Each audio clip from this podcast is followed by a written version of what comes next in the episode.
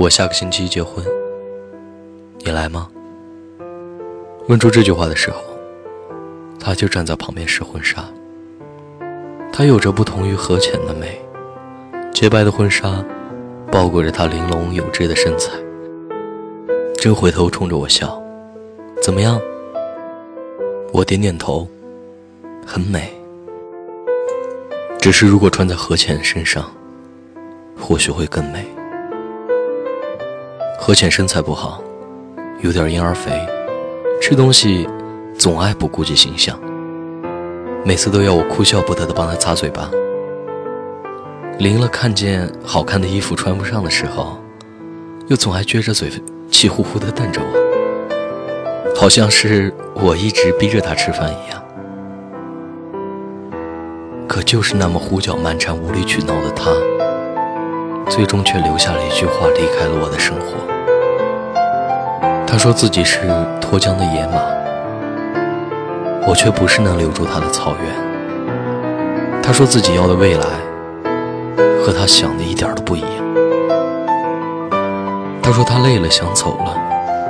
我点点头，默许了。只是在他临走出门的一瞬间，还是舍不得的说了声。玩够了，记得回来。这一走，便是三年，一千多个日日夜夜。似乎这辈子，我们都注定是各自生命中的过客。此刻是周四的晚上，他刚下班回公寓，而我在北京的夜晚，华灯初上。他说他一直向往南方。总爱自嘲自己是个胡搅蛮缠的北方姑娘。他爱听民谣，尤最爱许巍。说他自己最大的梦想，就是一把吉他浪迹天涯。只是最大的遗憾，便是天生五音不全。他一难过就爱去酒吧，还偏偏酒量最差，一杯就倒。然后开始撒酒疯，说胡话，尤其是爱醉酒后，抱着我，又哭又闹。我抬头望一眼窗台，心紧了一下，拿了手机就要出门，身后女人的声音被风吹散了，只留下断断续续的“你你去哪儿？找他。”周五。我在他家门下蹲了一整夜，直到他出门上车驾驶而去。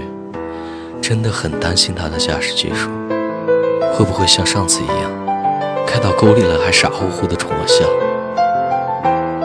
等他的车子没了踪迹，我才回过神来，无奈的叹了口气，挂断了一直在响的手机，转瞬又掏出拨出了一个号码。待那边刺耳的声音响起时，干脆果断地说了一声：“对不起，我不能娶你了。”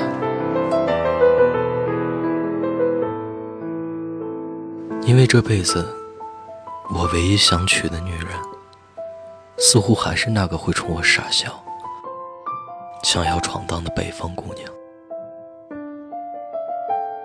其实也狠下心来想要忘掉她。也在他离开的三年里，试图去开始一段新的恋情，甚至觉得，如果这辈子最后牵手的不是他，那和任何一个人结婚都没有关系。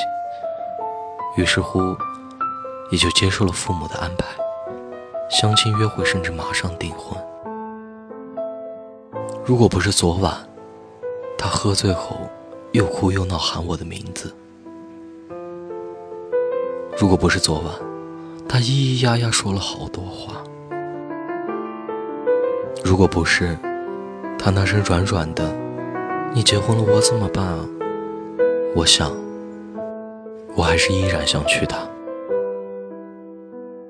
时隔多年，他的一个眼神、一个动作、一个表情、一句话，还是能够让我为了他放弃一切，亡命天涯。也许。我这辈子注定就是一个没出息的人。除了爱他，其他的什么也不想要。他总爱说爱情不是一切，可他不知道的是，我的一切都是他。周六，他天生五音不全，我知道他唱歌有多不在调上，只是他哭着唱着歌的声音，我却是第一次听到。隔着一堵墙，我们却像隔了两个世界。我搞不懂我们为什么要这么互相折磨。他想玩，我放他走；他想要自由，我也给。他总说我不上进，我也从来没有告诉他，我为了他偷偷开了一家酒吧。他还坐在角落的灯光下，看来往的姑娘和少年，听别人说着真心话。他说：“灯红酒绿下。”褪去尘世的喧嚣，拂去白日的劳累，撕掉皮囊，把酒言欢，才是最真实的自己。我还为他请了民谣歌手，允他一世情话。我也从来没告诉他，毕业那年我们都没钱，蜗居在地下室里，三餐几乎都是泡面。有一次他半夜饿醒。没和我说，自己偷偷去了厨房，翻箱倒柜也没找到一丁点吃的，蹲在地上无助的小声的哭了起来。我知道他委屈，我也知道自己没本事，我也不忍心让他陪着我过这种痛苦的日子。只是我们谁也不知道，生活原来这么艰难。第二天，我用卖血的一千块钱。为他买了一堆他最爱吃的零食，他弯着眼睛冲我笑，闭口不提昨天的苦。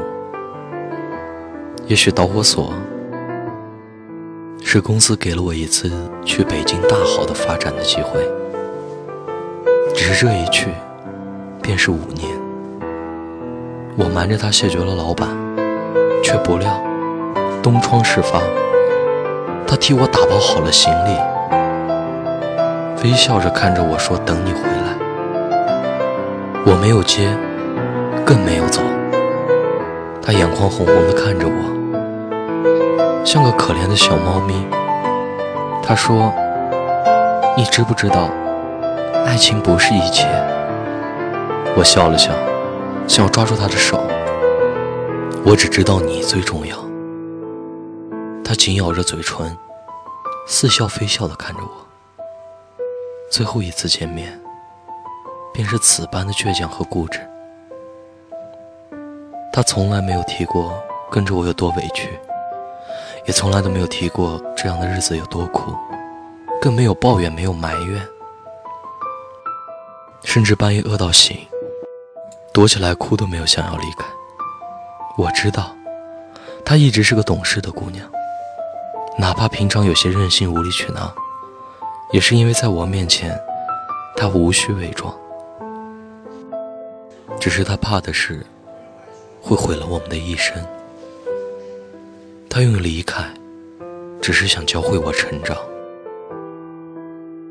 因为在他走的那天晚上，我在床头柜里，发现了我们剩下的全部家当，九百零八块，一分不多，一分不少。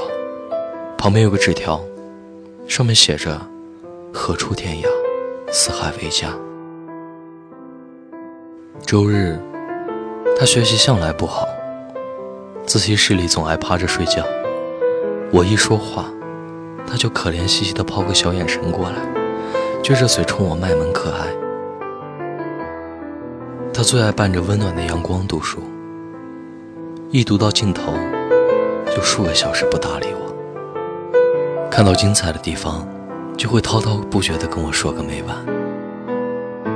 看累了，就索性枕在我的腿上，眯着眼睛小憩一会儿。醒来，又像个小猫一样，软软地冲着我撒娇，渴。他不爱吃香菜，以前因为我不小心买了份带香菜的面，他半天没搭理我。可是他生气了，我从来都不用担心。只要嬉皮笑脸地买来一份肉食放在他的面前，立刻眼睛放光，还会说一句：“所有的把柄都被你知道了呢，以后可怎么办呀？”我说：“那就这样一辈子吧。”可是谁能想到，一辈子就这么短呢？短到我还没见过她穿婚纱是什么样子。还没听到她喊老公的样子，也没见识到她教育孩子肯定气死的样子，谁又能想到呢？我在以前自习室我们总爱坐的位置旁边，看到了墙上再熟悉不过的清秀字迹。我玩够了，你还肯带我回家吗？周一。我穿着新郎装，不时低头看时间，又不安地看着远处。派出去的司机还没有打电话。我不断地徘徊在婚礼现场，手心已然全是汗。从六点等到七点，然后等到八点，那个心爱的北方姑娘，才傻傻地出现在现场。她瘦了，也美了。靠近他的每一步，都不止在踏地板，都踏在我一层不变的心上。我笑着说，声音已然颤抖：“何浅，玩够了吧？该回来了。”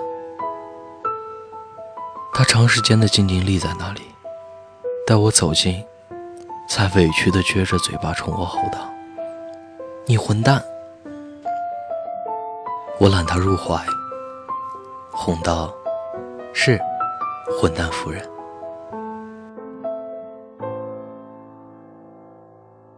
我是汉堡，愿你一生安好。